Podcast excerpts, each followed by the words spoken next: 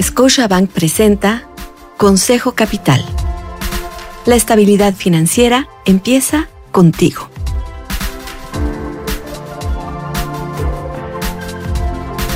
Hola, soy Susana Sáenz y quiero darte la bienvenida a Consejo Capital.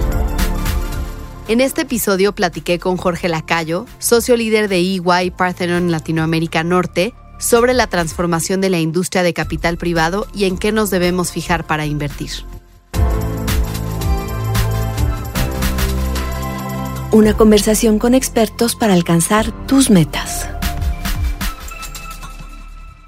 La pandemia de COVID-19 fue uno de los principales motores que transformó a las diversas industrias y las llevó a acelerar su transformación digital. Por ejemplo, en México y el mundo no tenemos el mismo mercado de capital privado. Las condiciones cambiaron a partir de la pandemia, pero es un sector que no paró, ya que vive de las inversiones y más bien se tuvo que adaptar. Lo que sabemos que tienen los fondos de capital privado, ¿no? Y como le llamaban en el término en inglés, dry powder, ¿no? O sea, tienen esa, ese dinero que tienen que desplegar, ¿no? Entonces hay que salir a hacer estas inversiones. Y entonces yo creo que, que, que hay dos cosas que está haciendo el mundo del capital privado. Igual sí está haciendo una pausa eh, nosotros lo vimos el trimestre pasado y también un poco este trimestre, eh, revaluando y diciendo, bueno, hacia dónde tengo que apuntar mis portafolios, hacia dónde tengo que este, enfocar la brújula a los negocios que voy viendo que son, que son más resilientes a estas condiciones de mercado, que voy viendo que son más atractivos o que estas condiciones del mercado vuelven, vuelven oportunidades, ¿no? Y entonces en función de, de hacer esa pausa, ya los estamos viendo eh, digamos, eh, comenzar la, actividad, ¿no? Soltar un poquito ya las redes nuevamente para ir a buscar esas, esas nuevas oportunidades.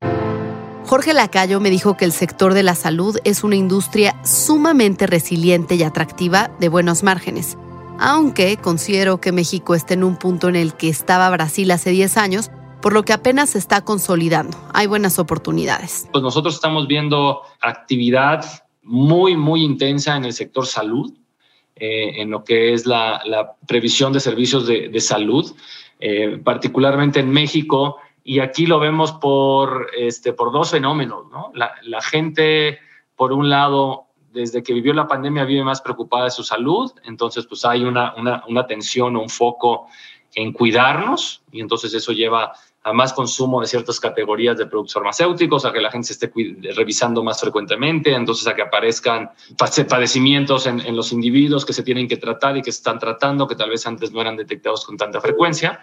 Entonces, por ahí vemos un tema de, de demanda de este tipo de servicios. Pero por el otro lado también vemos un sector salud eh, con niveles de atención y niveles de servicio deteriorados. ¿no? Y entonces eso lo que, ¿qué es lo que hace? Pues más oportunidades. Entonces eso también le está dando mayor empuje al tema de, de los servicios de, de salud. Jorge mencionó algunos de los factores clave para los inversionistas al momento de analizar una empresa.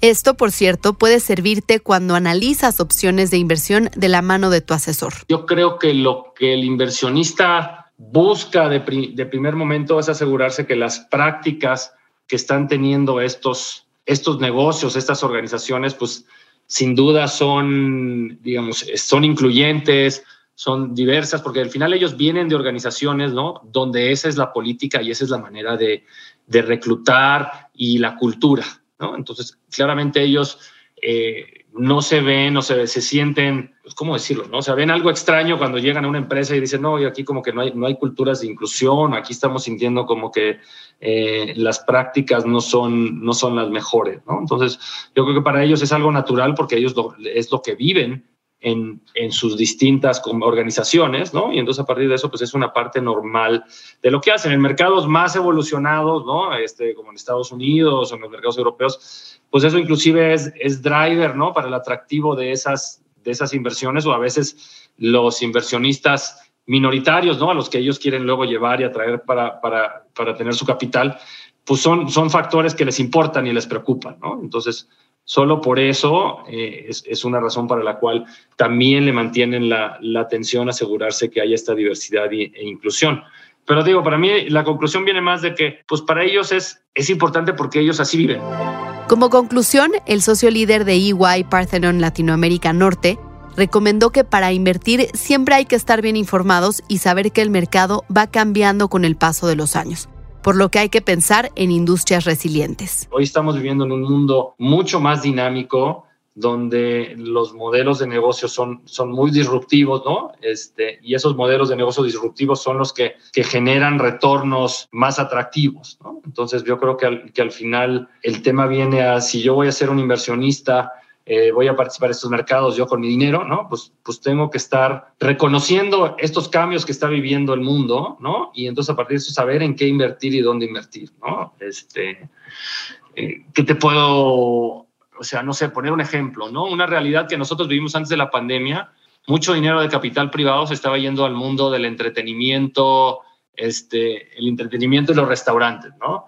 Todo el mundo estaba en ese tiempo pensando en estas experiencias, ¿no? Mejor es salir restaurantes, ¿no? Era lo que estaba, lo que estaba pasando. Curiosamente, hoy regresamos a eso con mayor energía, ¿no? Porque después de que estuvimos encerrados todo el año, el, el, consumidor le pone mucho más valor y peso a estas experiencias, ¿no? Por eso ahora se acotan todos los boletos de los conciertos a los que queremos ir, ¿no? ¿Por qué? Porque todo el mundo ahora, de, de haber estado encerrado, pues valora mucho más su tiempo, valora mucho más qué hacer con ese tiempo y con las experiencias, ¿no? Entonces resulta que, que invertir hoy nuevamente en temas de entretenimiento, este, y por eso me refiero a esparcimiento, restaurantes, bares, este, cines, teatros, pues, pues se vuelve nuevamente un, un, un área importante porque la gente está buscando eso.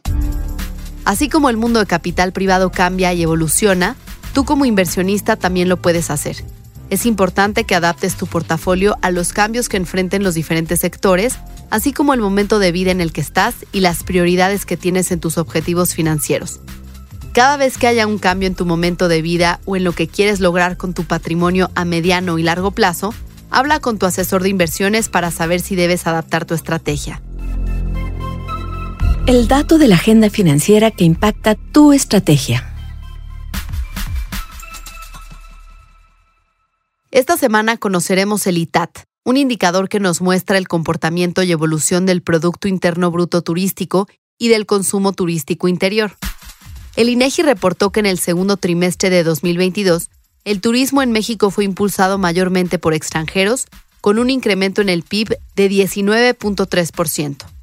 El INEGI reportó que en el segundo trimestre de 2022, el turismo en México fue impulsado principalmente por extranjeros, con un incremento en el PIB de 19.3%. El PIB turístico se recuperó 20.7% con respecto a la variación anual de 2019, mientras que el consumo turístico interior tuvo un crecimiento en su comparativo anual de 21.2%. Atentos a este dato, ya que el turismo es una de las principales fuentes de ingreso de divisas a nuestro país y puede jugar un rol fundamental en el crecimiento económico. Gracias por acompañarme en este podcast en el que platico con expertos que resuelven tus dudas para incrementar tu patrimonio y alcanzar el éxito financiero. Te invito a dejar un comentario y suscribirte en la plataforma de tu elección. Soy Susana Sáenz y te espero la siguiente semana. Scotiabank presentó Consejo Capital. Para más información sobre este y otros temas, encuéntranos en YouTube, Twitter, Facebook e Instagram como arroba Scotiabank MX.